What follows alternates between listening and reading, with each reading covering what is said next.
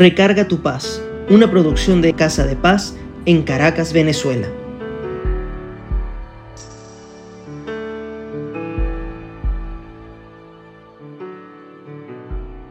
Hay una alabanza que canta Lily Goodman que se llama Al final.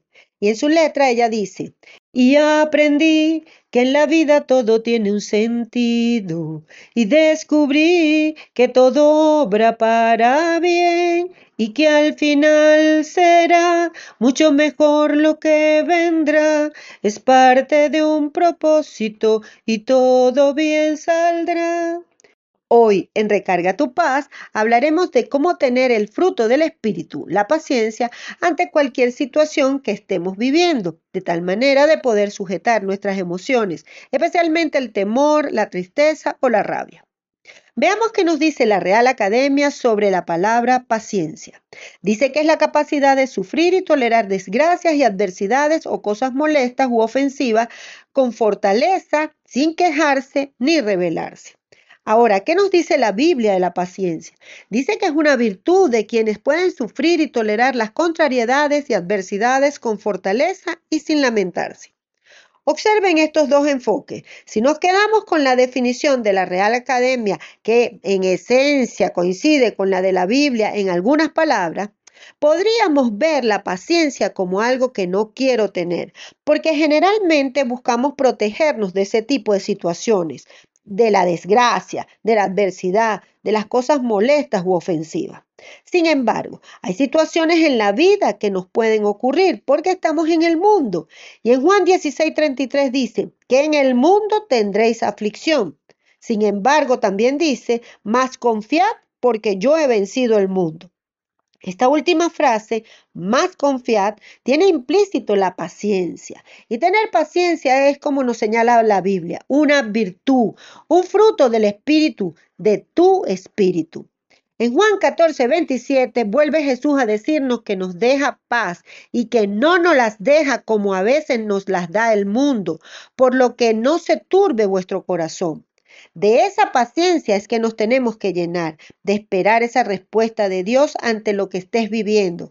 Y eso no significa no hacer nada o quedarse en una silla sentado o sentada sin emprender algo. Solo que si tratas de abrir una puerta y esta cuesta mucho de que se abra, espera con paciencia, porque puede ser que no es ese el camino o que debes esperar el tiempo de Dios para darte esa respuesta. Y si volvemos a la alabanza del comienzo, veremos en el transcurso del proceso que estamos viviendo que en la vida todo tiene un sentido. Y ese sentido lo encontrarás durante ese proceso y que todo obra para bien. Y aquí les haré una pregunta. ¿Cuántos han emprendido algo, un trabajo, un negocio, unos estudios, una relación, un proceso médico, un cambio de hábitos, incluso su relación con Dios a través de un compromiso con la iglesia y durante todo ese proceso las cosas no van tan bien o incluso van mal? Bueno, bienvenidos a lo que dice la Biblia que estamos en el mundo. Siempre habrá tropiezos, o quizás no, y ese quizás no dependerá de cómo te enfrentas al proceso. Veamos lo que dicen algunos psicólogos de cómo enfrentar el proceso para tener paciencia. Lo primero es, no debemos exagerar lo que estemos viviendo. Segundo, relativizar es fundamental, es decir, darle a cada cosa la verdadera importancia. Tercero, respirar. Hacer una respiración profunda o aplicar técnicas de respiración que encontramos muchísimas en la web sería buenísimo para poder tener paciencia. Cuarto, asumir responsabilidades, porque a veces no nos hace perder la paciencia la situación, sino lo que hemos hecho con la situación. Y al asumir los errores, esto nos da un segundo aire para seguir adelante.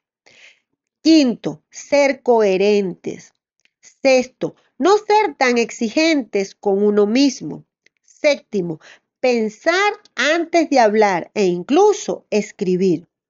Octavo, aprender a vivir en el presente. Noveno, diferenciar lo que depende de nosotros y lo que no. Y décimo, entender lo que no depende de nosotros requiere de la virtud de la espera. Y es justo con ese proceso que demostramos la paciencia, porque la impaciencia alimenta el estrés, no permite gestionar las emociones y estas generan incertidumbre y desasosiego. Ahora, ¿qué sabotea la paciencia? La baja tolerancia a la frustración. Tener paciencia te da equilibrio emocional y te ayudará a prevenir la ira y la frustración. Todo lo anterior nos lo describe en el Centro de Psicología Clínica y de Salud de Valencia, en España. Pero veamos cómo refleja esto la palabra de nuestro Señor y Padre Celestial. En el libro de Job, en los capítulos 1 y el del 19, del 25 al 26, podemos ver un ejemplo de la paciencia. En el Salmo 37, 7 al 9 o en Lucas 21, 19, también nos habla sobre la paciencia. Este último dice, con vuestra paciencia ganaréis vuestras almas. Y en Hebreos 10 del 35 y 36 dice, no perdáis pues vuestra confianza, que tiene gran galardón, porque os es necesaria la paciencia para que habiendo hecho la voluntad de Dios, obtengáis las promesas. ¿Y cuáles son las promesas que nos da Dios? La vida eterna, que podremos andar en este mundo, pero Él nos enseñará cómo hacerlo para que tengamos paz, que el ángel del Señor acampará a nuestro alrededor, que la tierra dará su fruto y nos bendecirá, que Él perdonará todos nuestros pecados y malas acciones, que siempre nos responderá solo con clamar y nos enseñará cosas maravillosas y sobrenaturales, que nos hará descansar solo con buscarlo, que todo lo que pidamos en oración creyendo lo recibiremos y que Babilonia va a caer y mientras Él nos va a proteger del rey de Babilonia. Por eso vamos a orar. Padre, en el nombre de Jesucristo y en el poder del acuerdo estamos delante de tu altar para darte gracias. Señor, gracias por esta palabra. En este momento, Señor, que nos revelas qué importante es tener este fruto de la paciencia en nuestras vidas. Señor, te prometemos delante de tu altar, a los pies tuyos, Señor, te prometemos que vamos a trabajar este fruto, que vamos a crear estrategias para en nuestras vidas, así como nos orienta la psicología que tú mismo las has hecho, Señor, y las has permitido.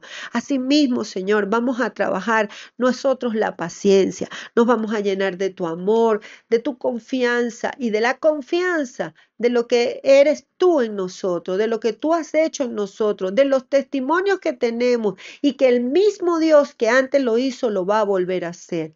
Señor, que tú nos vas a revelar las cosas, que tú nos vas a proteger, que vas a quitar todo tropiezo, que vas a bendecir nuestro caminar, el de nuestra familia y el de todos aquellos que te buscan con pasión y con amor.